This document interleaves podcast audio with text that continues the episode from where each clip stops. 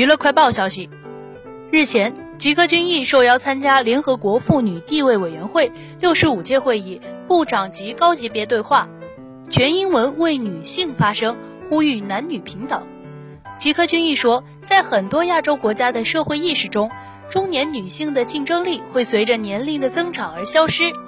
他提到，最近他参加的《乘风破浪的姐姐》。这个节目，我们就是要反驳这一点，证明我们的实力和活力。